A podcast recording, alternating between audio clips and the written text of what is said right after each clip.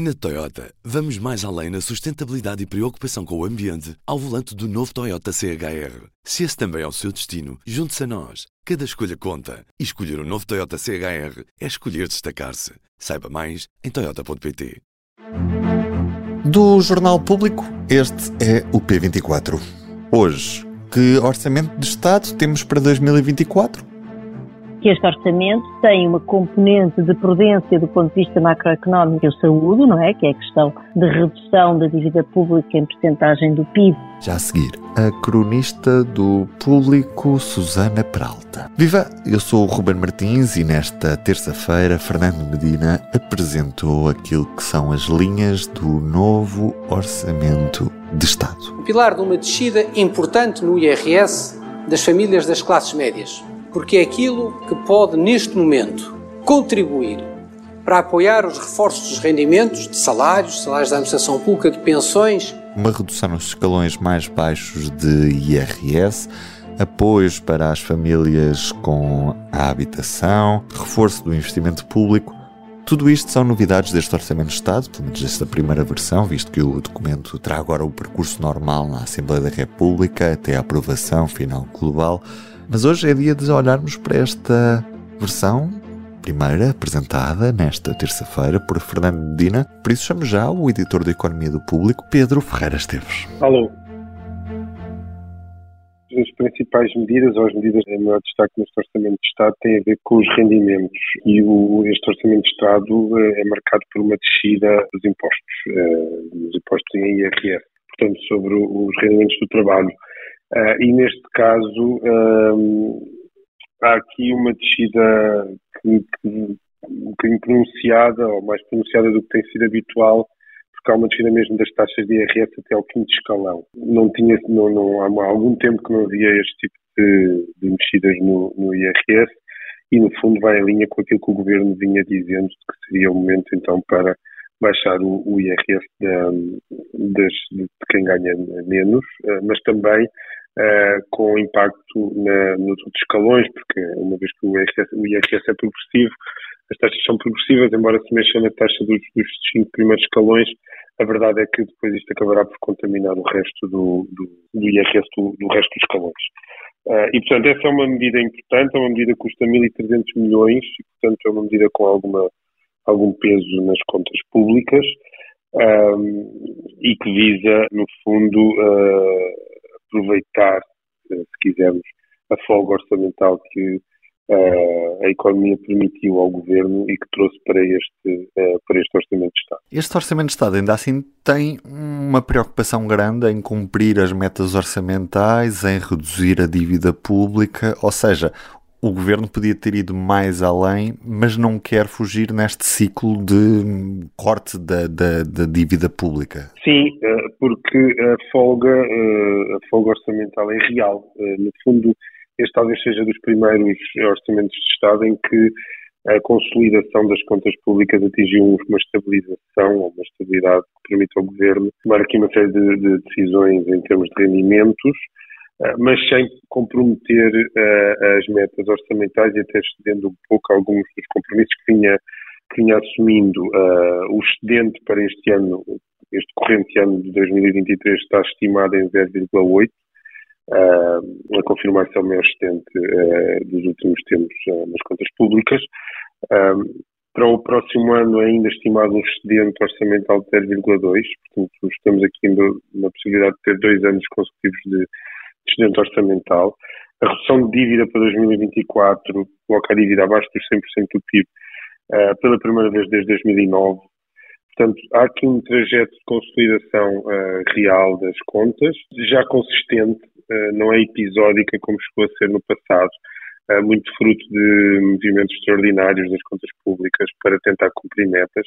Aqui há claramente um caminho de consolidação que coloca, neste momento, a tarefa do Ministro das Finanças numa situação mais, mais confortável para tomar algumas decisões.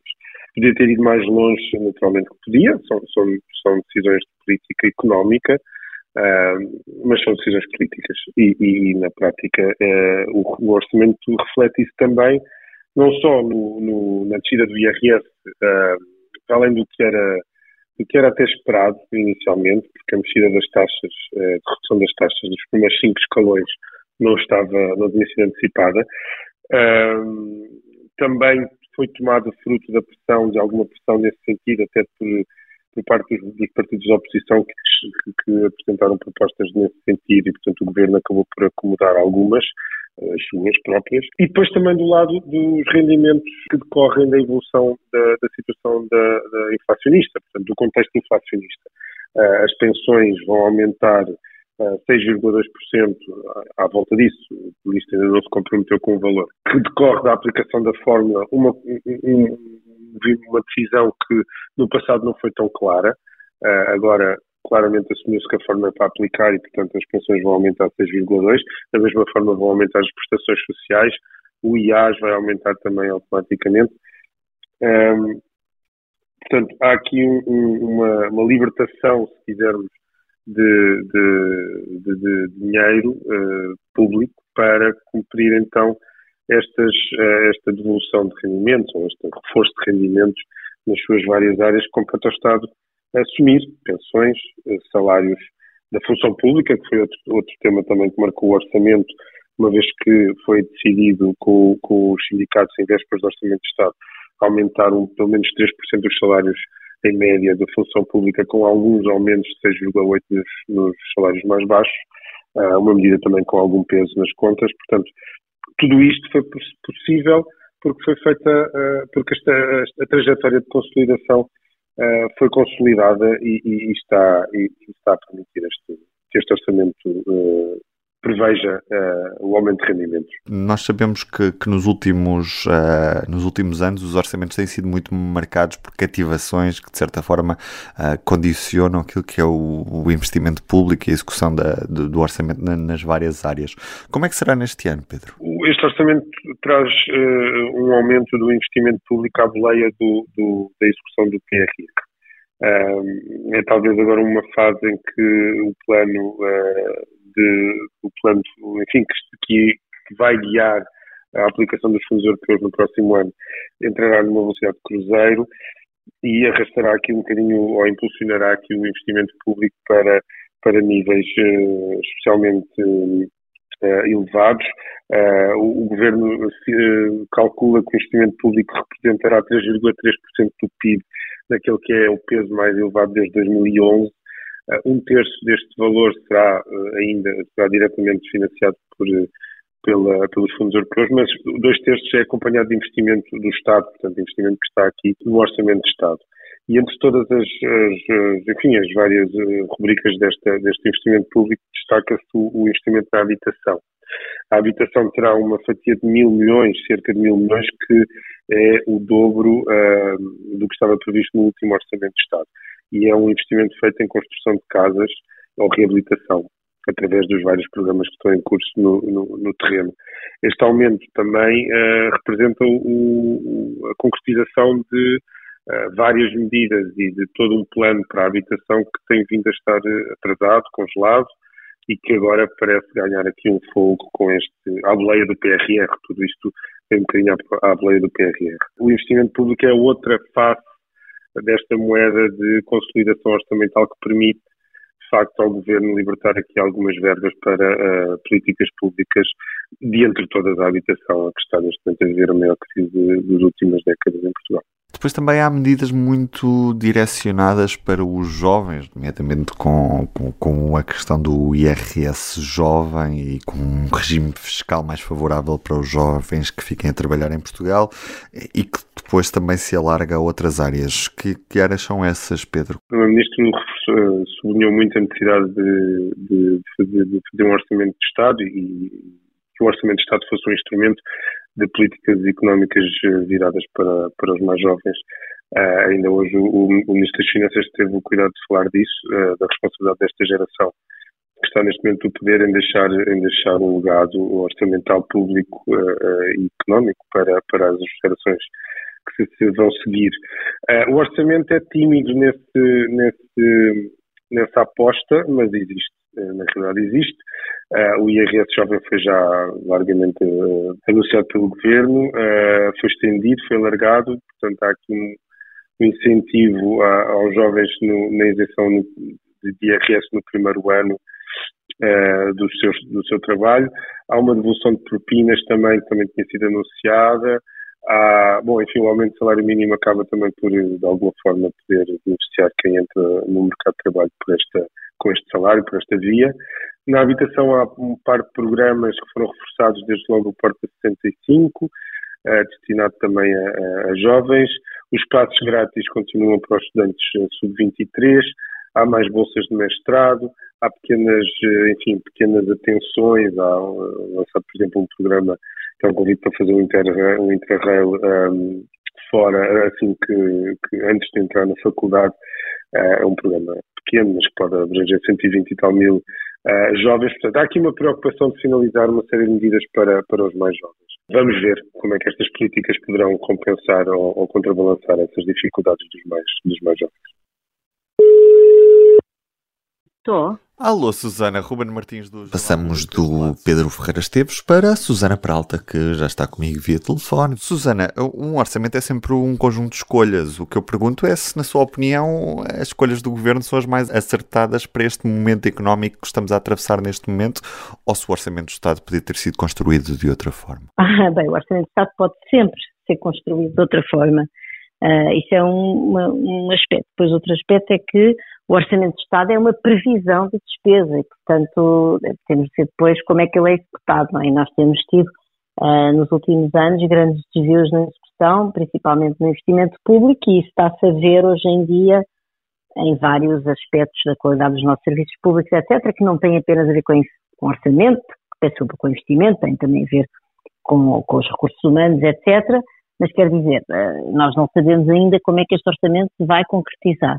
E depois, o que eu também acho que é agora é importante pensarmos é que este orçamento tem uma componente de prudência do ponto de vista macroeconómico que me parece que, que eu saúdo, não é? Que é a questão de haver um esforço de redução da dívida pública em percentagem do PIB, que nos vai levar já em 2024, segundo as previsões do Governo, a termos um rácio de dívida pública inferior a 100% do PIB.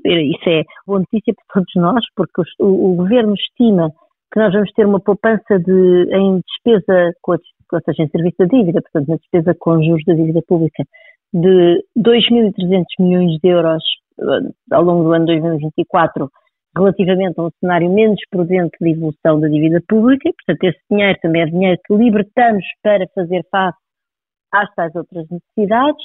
Agora, há outro aspecto em que, em que é difícil responder, que é o seguinte, infelizmente, o relatório do Orçamento de Estado, apesar das muitas melhorias que tem tido nos últimos anos, continua a ser um bocadinho, um bocadinho vago relativamente às políticas que se pretende implementar para fazer face a alguns constrangimentos. Eu dou o exemplo, por exemplo, da saúde ou da educação o Orçamento de Estado diz que vai fazer um reforço na, na situação da, da, saúde, por exemplo, e depois tem uma série de frases, assim, mais ou menos de, de, de intenções, não é? No relatório a dizer que com, essa, com este reforço vai poder fazer face a, a, enfim, aos problemas de saúde e não sei o quê, mas quer dizer, isto não devia ser assim, nós devíamos ter uma ideia vaga, é óbvio que Uh, o, o, relatório do Orçamento de Estado é, não é um documento para detalhar políticas, mas é um documento para apesar de tudo, enumerar essas políticas e dar algum, algum, algum detalhe acerca do conteúdo das mesmas,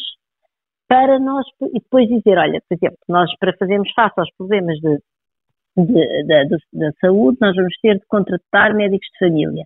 Até agora nós temos aberto concursos que ficam vazios, é? então precisamos de aumentar porventura, estou, a especular, mas o salário dos médicos de família em X, e como precisamos de contratar não sei quantos médicos de família, isso dá um impacto tanto. Quer dizer, este tipo de nós percebermos de que forma é que aquele reforço da dotação orçamental vai permitir resolver os constrangimentos, uh, pressupõe de facto alguma informação sobre as ideias de políticas públicas que o governo quer implementar para fazer face aos constrangimentos. A mesma coisa eu podia dizer do lado dos professores. E de facto, se há alguma indicação do que, é que o governo está a tentar fazer, está a pensar fazer e da tradução orçamental dessas políticas, sem isso aparecer no controle do Orçamento de Estado, é difícil dizer se isto vai ou não vai resolver os principais constrangimentos do país neste momento. Ainda assim, como eu disse, o, o orçamento tem certamente algumas boas, boas medidas.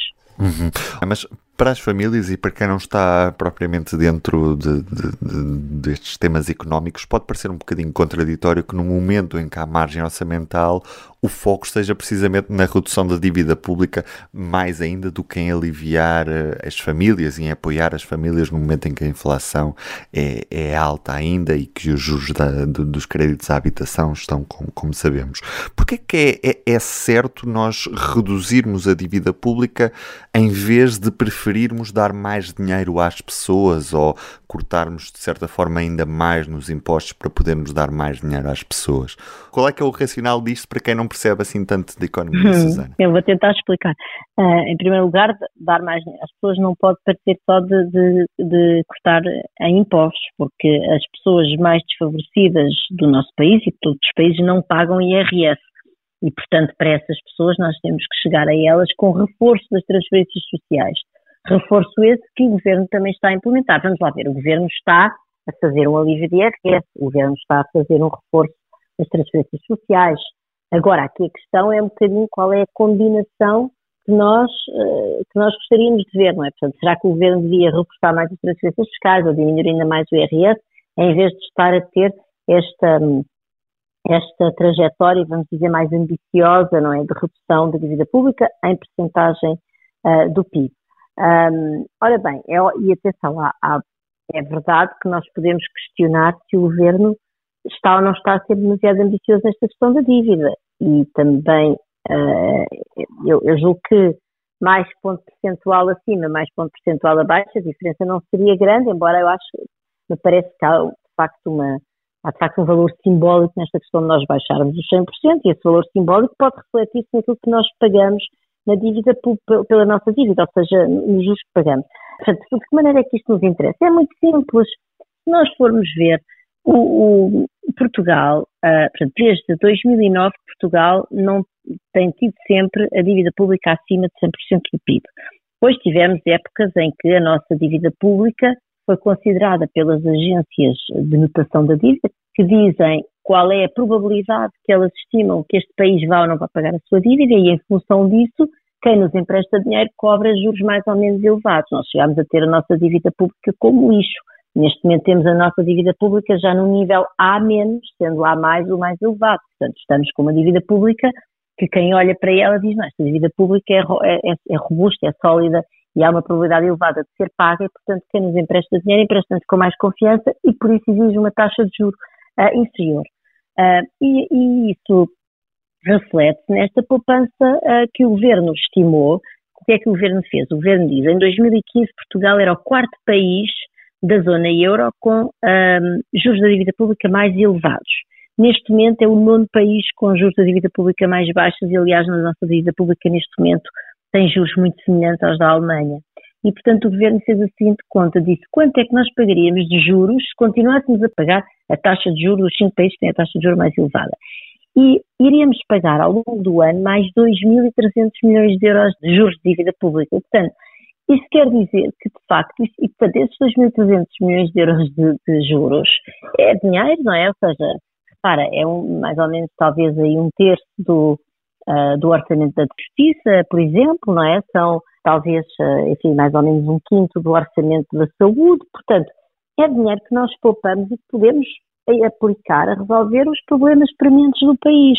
Por um lado, por outro lado, por outro lado, nós estamos num cenário de grande incerteza macroeconómica, os juros estão em, em, estão, enfim, em níveis historicamente elevados, as taxas de juros, mas por outro lado, nós ainda temos a guerra da Ucrânia a decorrer, neste momento temos uma situação no Médio Oriente, uma guerra a decorrer também, com consequências que podem ser completamente imprevisíveis para a economia mundial. E, portanto, desse ponto de vista também, quer dizer, não, não é uma altura para deixarmos de ser prudentes. E esse é outro valor, ou seja, de uma certa maneira, esta poupança que o Governo diz que está em 2.300 milhões de euros ao longo do ano, até pode ser uma poupança maior se de repente as taxas de juros puserem por aí a aumentar ainda mais devido a este contexto macroeconómico um bocadinho bizarro e, e tumultuoso em que estamos. E, portanto, desse ponto de vista, é do interesse de todos nós. Agora, pois há aqui um debate acerca do, está bem, mas a velocidade, podíamos ter ido um bocadinho mais devagar e ter resolvido melhor os constrangimentos de saúde? Claro que sim.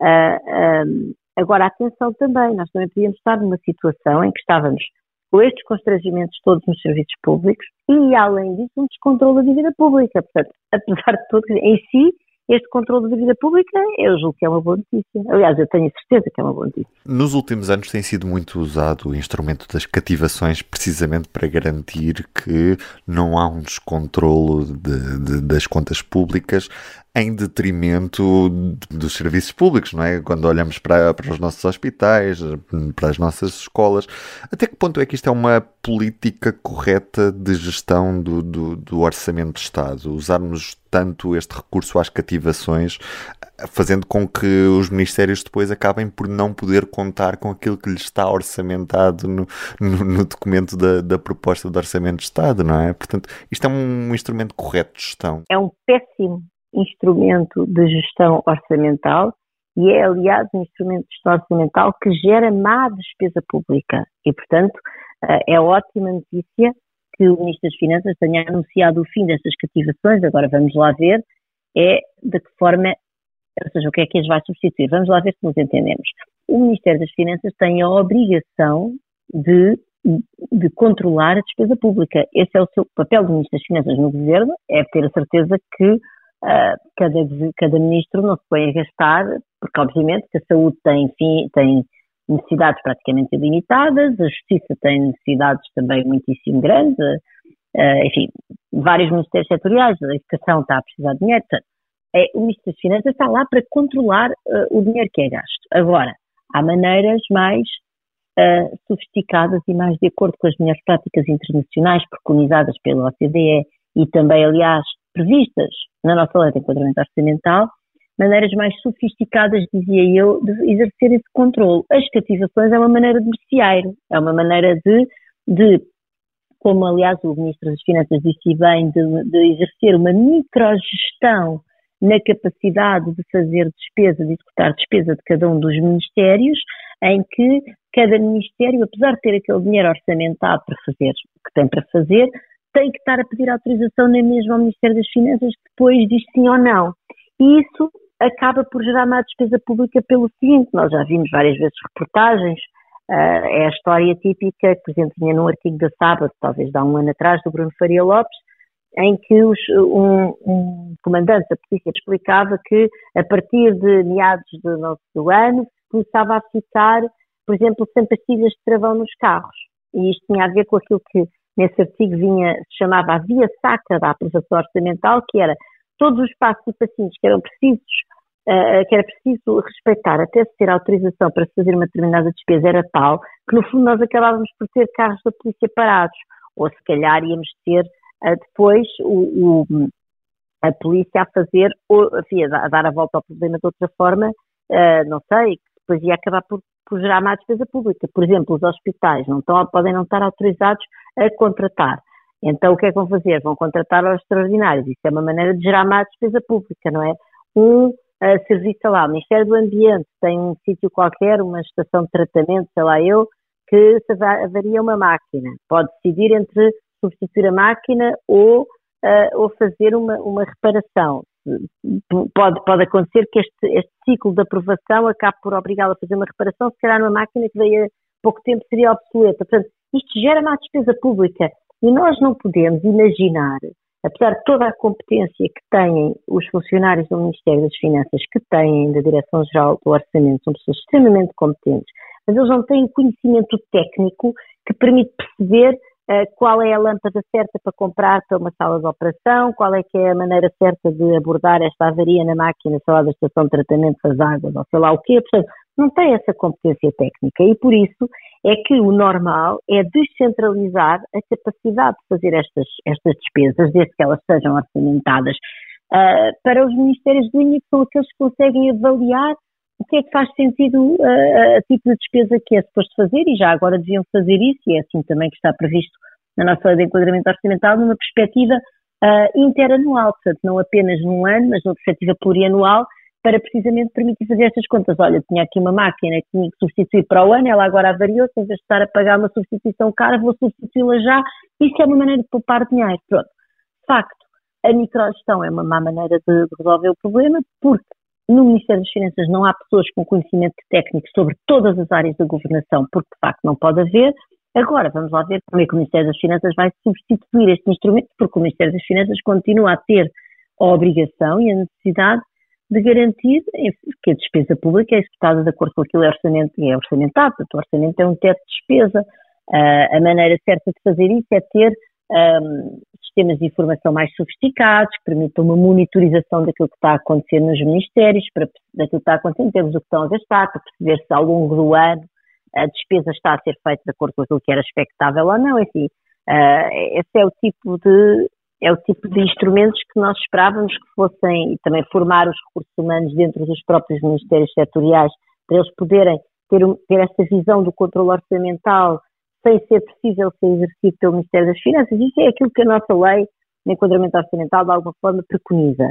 Uh, se isso vai ser implementado ou não, não sei, mas em si, esta intenção de acabar com as cativações e, sobretudo, o discurso que o Ministro uh, fez na altura em que anunciou esse fim das cativações indicia que ele percebe o problema. Portanto, ele fala deste problema da microgestão e das ineficiências que isso gera na gestão do dia a dia dos ministérios setoriais e isso é bom. Susana, era isto mesmo. Muito obrigado também por este bocadinho.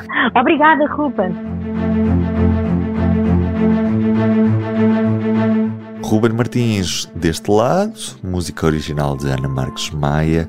Do P24 é tudo por hoje. Tenham um bom dia e até amanhã. Já agora, nesta quarta-feira, a edição do Público dedica muito da, da atenção a este Orçamento do Estado para 2024 dê uma vista de olhos na edição impressa ou em público.pt. Tenham um bom dia e até amanhã.